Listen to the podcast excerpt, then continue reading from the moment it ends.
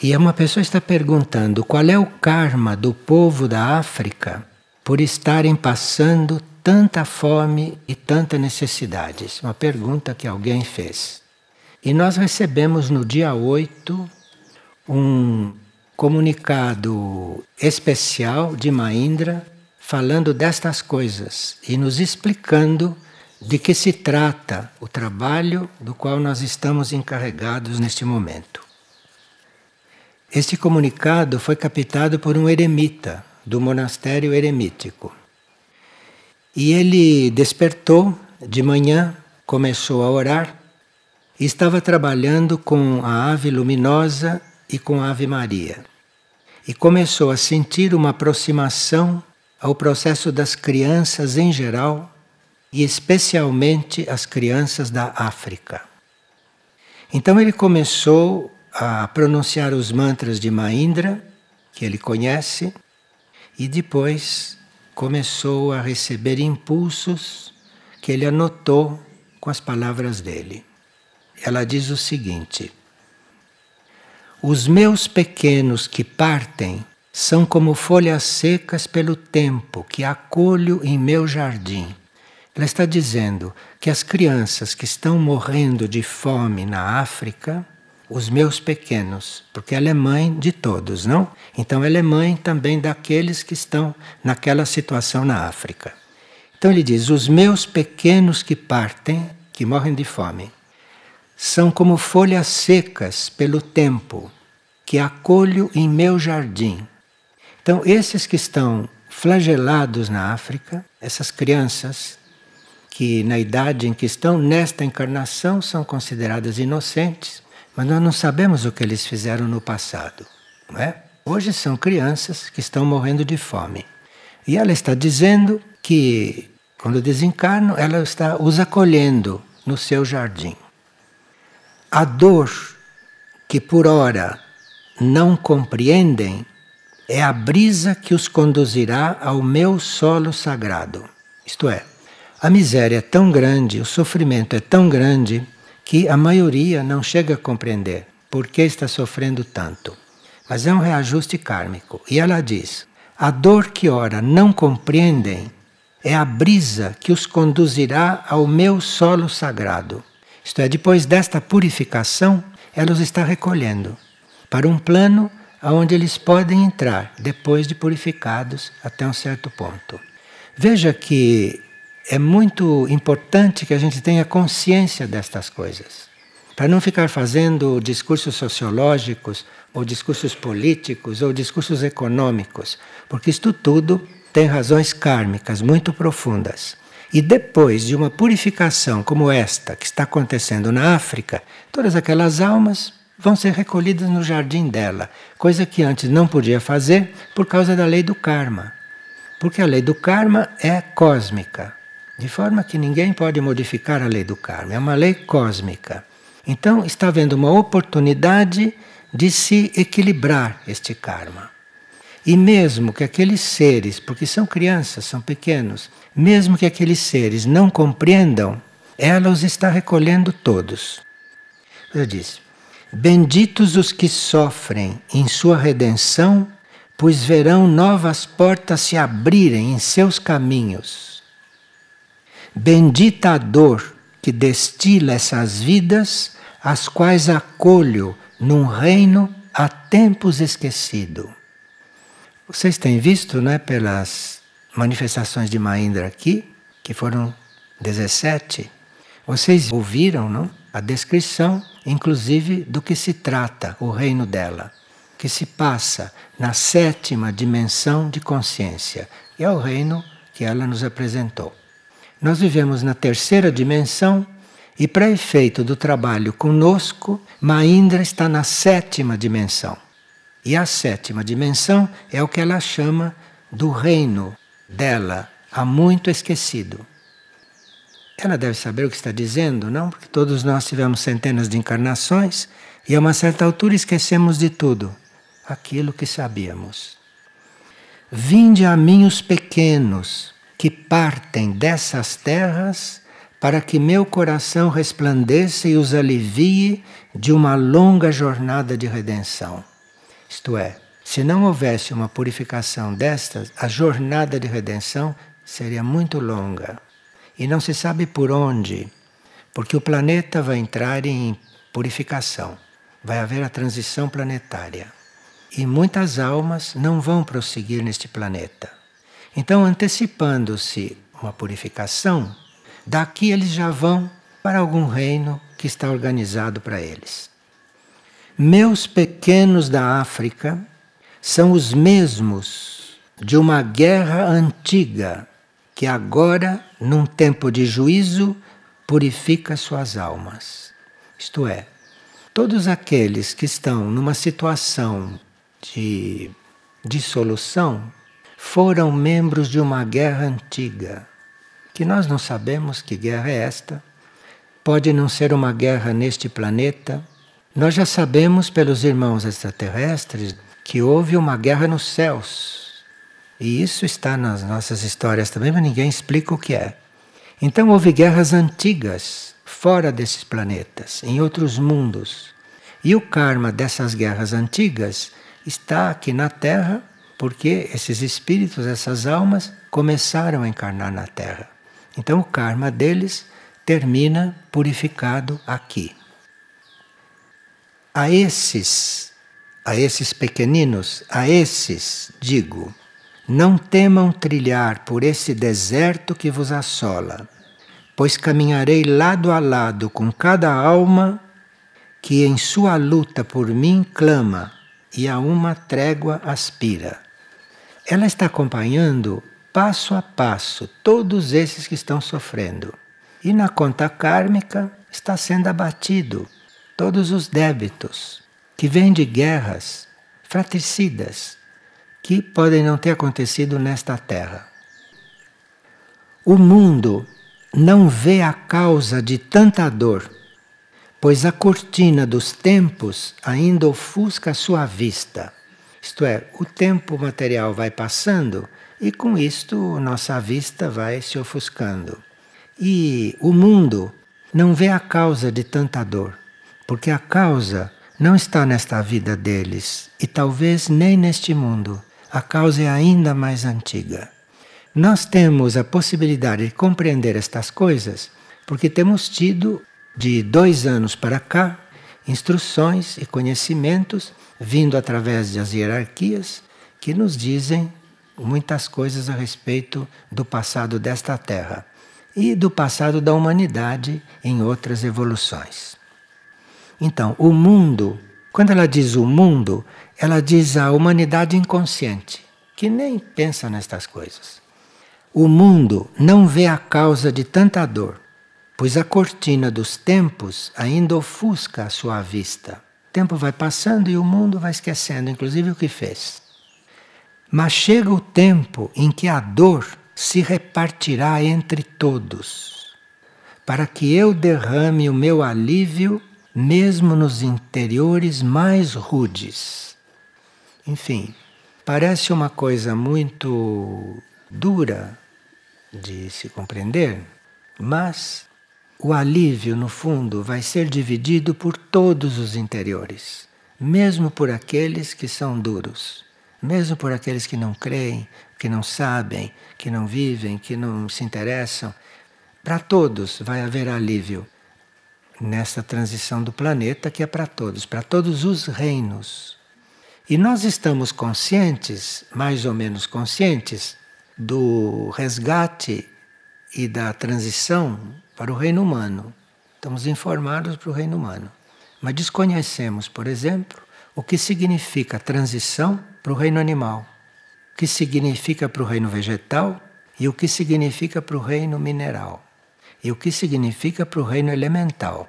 São reinos que convivem conosco aqui. Então parece que o caminho está abrindo para nós entendermos outras coisas e, compreendendo, podermos operar mais. Ela diz: Este será o sinal. A luz descerá sobre todos e deixará à vista a cor das contas do seu colar. Virá tanta compreensão que nós reconheceremos as nossas faltas. Nós vamos ver a cor de cada conta do nosso colar. colar é símbolo de, de karma pendurado no pescoço. Então aqui vamos ver a cor de cada conta do nosso colar. Vamos compreender o que está se passando conosco durante a transição da Terra. Cada qual sentirá em seu peito a parcela de uma causa perdida e verá claramente que a guerra e o conflito não são caminhos celestes, são caminhos feitos aqui por nós. Nós é que criamos todas essas coisas. O que se passa nesta terra não é o caminho celeste. O caminho celeste não é guerra e o caminho celeste não é conflito. Isto lá no reino dela, não? Se querem saber ainda mais, eu vos digo: orem junto aos meus pequenos, pois eles vos aguardarão nas portas do meu reino. Isto é, vamos orar agora por intenção deles. E quando chegar a nossa hora de ir para o reino de Maindra, eles vão nos receber. Esses pelos quais nós orarmos agora vão nos receber na porta, lá onde formos colocados sem credo e nem cor. Aqui não entra religião, não entra filosofia, não entra cultura, não entra cor, não entra nada. São todos iguais. São todos no mesmo barco. Sem credo e nem cor, sem raça e nem nação. Para estas coisas, nós temos que esquecer as nações, temos que esquecer as raças, temos que esquecer as religiões, as crenças, as culturas. Tem que esquecer tudo. Porque acima de tudo isto está o real. E no real somos todos exatamente filhos da mesma criação. Isso está claro para vocês? Então, as pessoas perguntam: o que é que vocês vão fazer no Nepal? Por que vocês não trabalham no Brasil? Mas o Nepal é aqui. Não existe diferença. As diferenças são na nossa cabeça, as diferenças são na nossa mente. Num plano mais alto, num nível mais alto, existe uma consciência única. Então, existindo uma consciência única, é muito viável que você saia daqui e, em vez de socorrer as pessoas que estão caídas aqui, vão socorrer as pessoas que estão caídas lá no Nepal. Porque a consciência é única. O nosso karma lá nós não conhecemos qual é. Então, por causa do nosso karma lá, somos nós que vamos lá.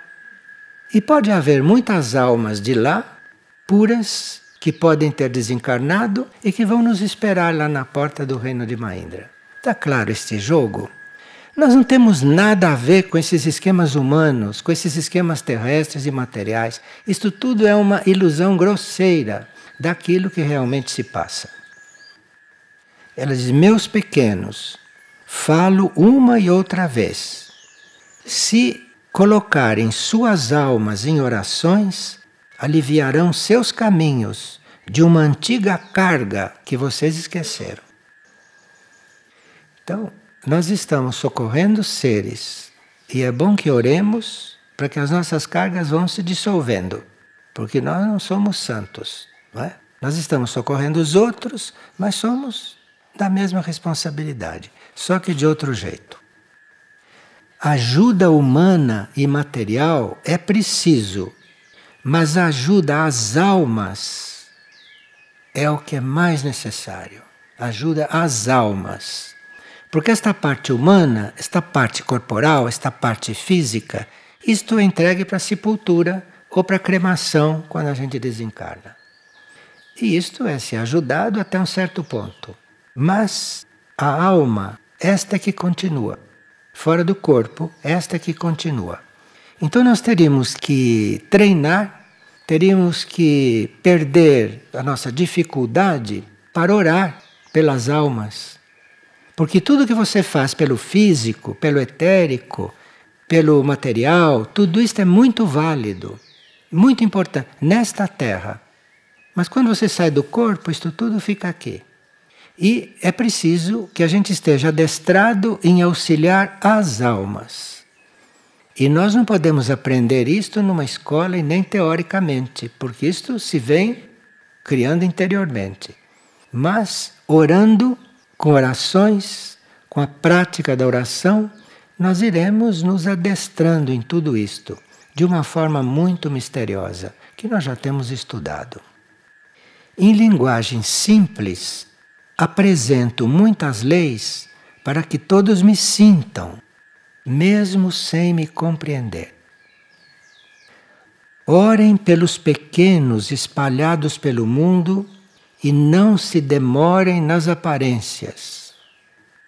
Suas almas escolheram muitos ninhos para definirem seus caminhos e reencontrarem a semente perdida.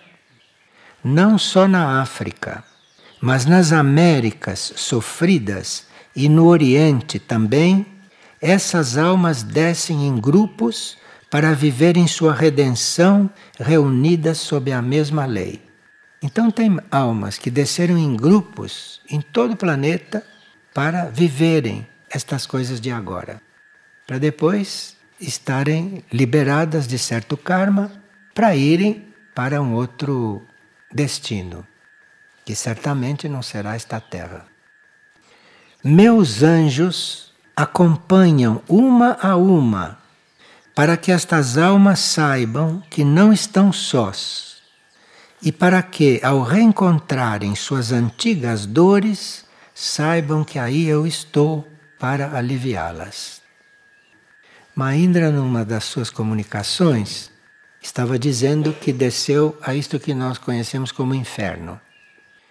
Inferno é uma palavra que todo mundo conhece, não dizem que não existe, mas aquela situação infernal existe em algum plano interno. E ela declarou que vai descer a estas zonas. Ela vai descer aos infernos para buscar lá todos aqueles que quiserem sair. Por isso vos digo: busquem o meu manto pela oração desprendida e sincera que prepara caminhos para que meus pequeninos cheguem a mim. E vos digo ainda mais: muitos deles oram em sua pureza, pois já reencontraram quem os venha buscar. Sabe, muitas vezes existe um ser que parece que está vivo, está vivo na matéria, mas a alma já está encaminhada. E a gente não tem visão para estas coisas. A gente só vê nas aparências. Minhas palavras são para todos, mesmo para os que ainda não querem escutar. Para esses que não querem escutar, o tempo dissolverá a rocha que mora em seu peito e minha mão recolherá esse pó. Quer dizer, quem tem o coração duro, isto vai virar poeira e ela vai recolher o pó. Nem o pó ela vai abandonar. Vibrem pela paz e não se confundam, porque muito ainda virá. O que nós estamos assistindo, quer dizer, aqui no Brasil nós não estamos assistindo praticamente nada, mas o que estão assistindo em algumas partes do mundo é nada muito ainda virá. Orem com fervor e não se detenham, só se concentrem em caminhar. Só se concentrem em caminhar. Não fiquem parados. Orem com o coração e me sintam, e o coração vos guiará. É o coração que guia, não é a mente. Repito, orem com o coração e me sintam o coração vos guiará. Maindra por um tempo de paz em cada coração. Eu acho que não há dúvida o que estamos fazendo fora do Brasil, não? E as transformações que devemos fazer aqui, porque realmente temos que nos tornar um grupo operativo aqui também. Porque nós estamos na retaguarda de um certo grupo operativo que está fora, estamos na retaguarda desses missionários que devem ainda fundar 15 monastérios, porque já temos 18 e devem ser 33 em torno do planeta. E esses monastérios não têm que ter nenhuma doutrina especial, não tem nenhuma técnica especial, não tem nada do que já foi feito. Esses monastérios devem estar orando, orando e servindo.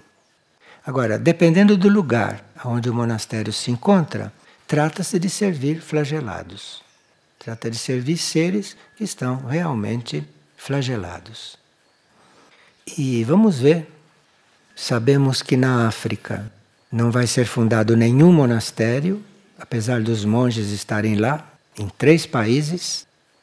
Estarem em três países, mas o monastério da África vai ser na ilha de Chipre, na Europa, para evitar coisas que o plano sabe que deve evitar.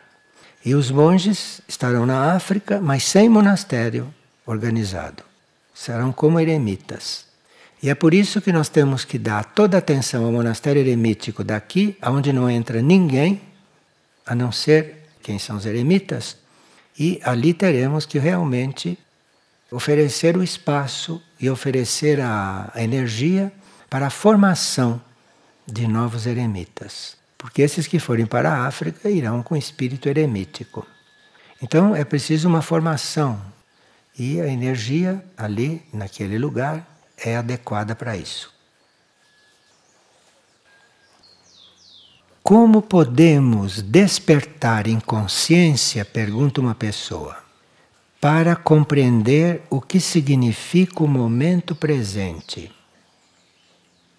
Nós sabemos que a gente permanece no momento presente, sem dispersar, sem se distrair, quando não pensamos no passado. Eliminamos o pensamento a respeito do que aconteceu no passado. Porque esta humanidade só pensa no que já passou.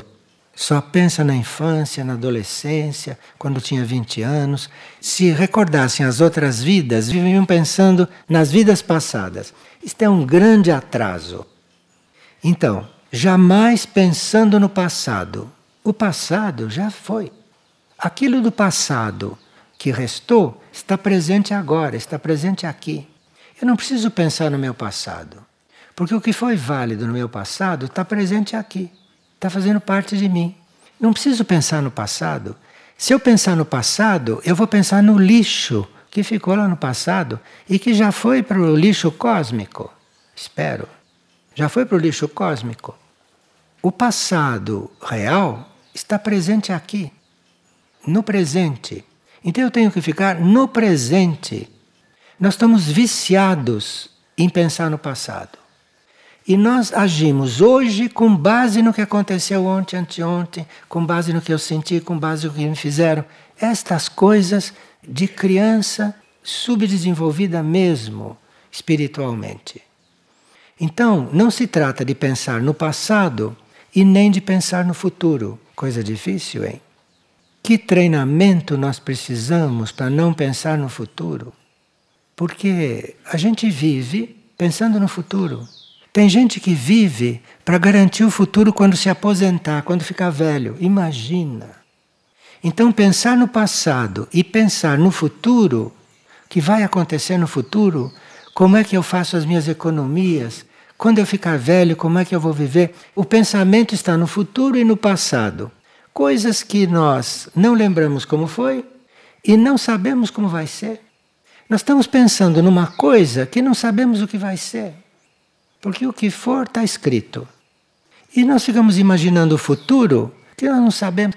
Tem gente que trabalha pelo futuro para ter garantia na velhice e que vai morrer daqui a pouco. Vai ficar tudo aí num banco. E ele não viveu o presente. Então precisa jamais pensar no passado e nem no futuro. Mas para isso precisa estar firme, consciente no agora. Eu tenho que estar consciente do que está acontecendo aqui agora. Eu não tenho que estar pensando no que vai acontecer hoje às 8 horas da noite. Agora eu tenho que ficar aqui. Não tenho que pensar daqui a pouco. É um treinamento, treinamento muito duro para esta humanidade que só pensa no que é irreal. Isto é, no passado e no futuro. No presente mesmo se vê que não estão muito concentrados não estão muito concentrados porque não estão atentos. Não estão atentos. Aqui, se por exemplo, tiver um inseto se debatendo ali embaixo, nenhum de nós percebe. E está acontecendo aqui. E por que, que não se percebe que tem um inseto se debatendo ali embaixo? Para nós fazermos alguma coisa por ele. Como é que não percebemos?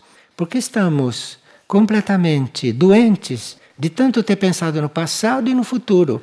Não tem lugar na nossa consciência para um presente pleno. De um ponto de vista visual, se eu olho para esta sala, eu estou registrando todos os detalhes desta sala no meu cérebro. Se eu olho para aí, isto tudo fica registrado, tudo no meu cérebro. Mas do que, que eu estou consciente? Eu não estou consciente do que eu não estou vendo aqui. Porque estou habituado a pensar no passado e a pensar no futuro.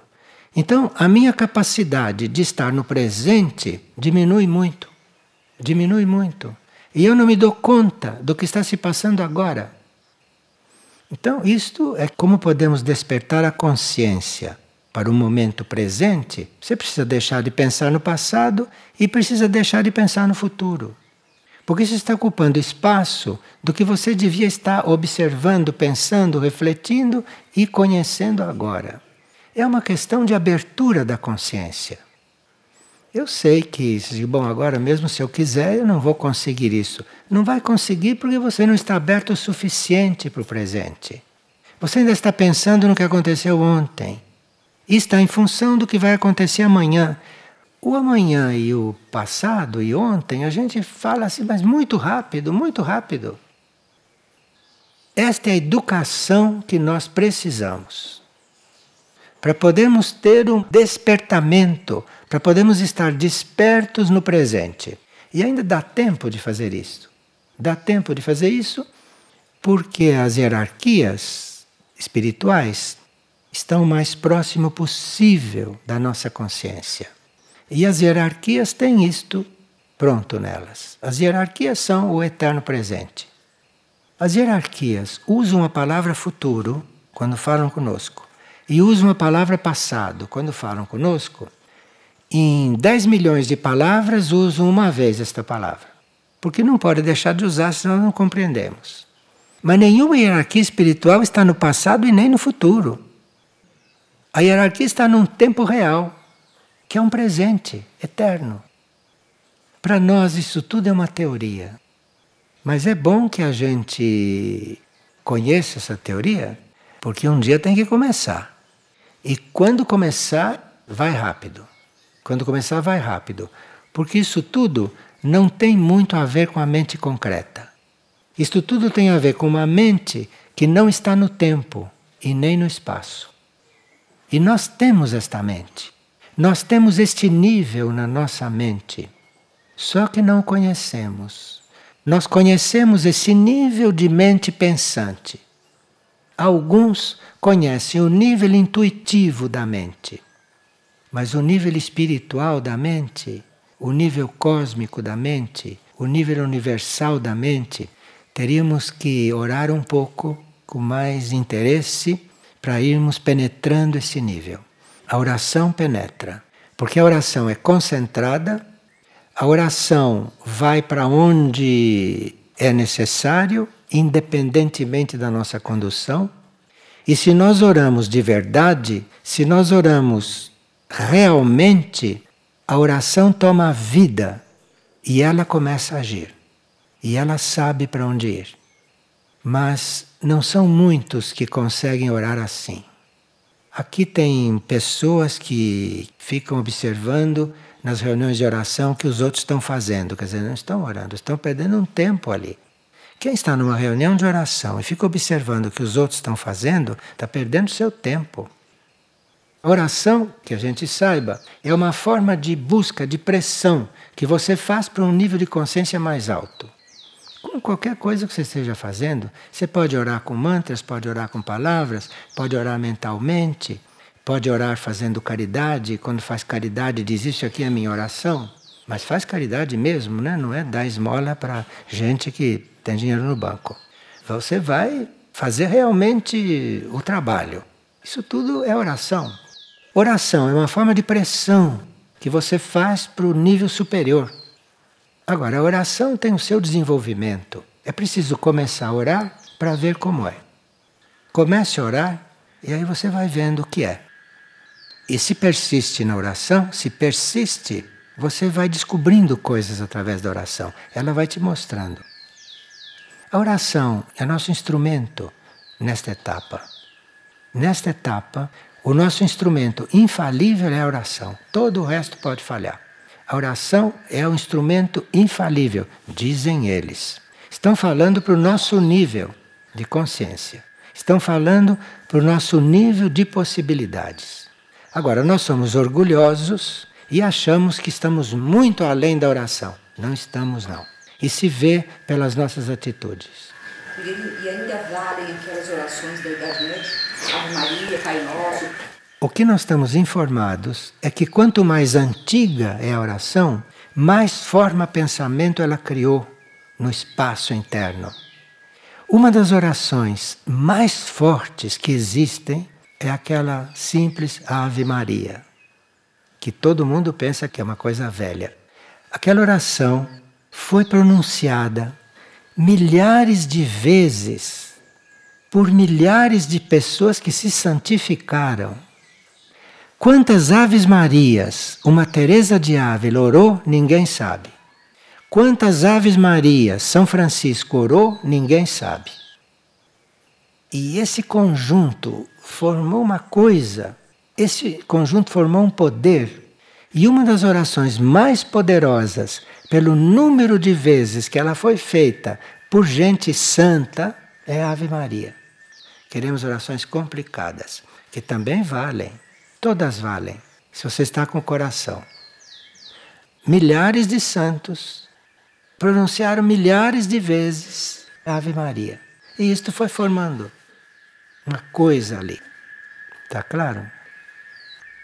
Qualquer oração positiva, qualquer oração que não seja para o mal, pode ser pronunciada. Qualquer oração. E se você criar uma oração na hora que está orando, também vale. A oração que você criar também vale terço da Igreja Católica, você chama de terço da Igreja Católica, aquilo tem uma forma enorme nos planos sutis. Porque muitos seres usaram aquilo. Então aquilo é muito carregado de força. Existe uma forma ali. Agora, precisa que você faça com o coração. Se aquilo não te toca o coração, vá procurar o que te toca o coração e faça. Importante que esteja sendo feito com o coração. Está claro? Com o coração. Então ali está realizando um trabalho de energia. E é isso que vale, é isso que trabalha. E se você ora e oferece aquilo para o universo, aquilo vai para o que é mais necessário naquele momento. Precisa ter fé, não é?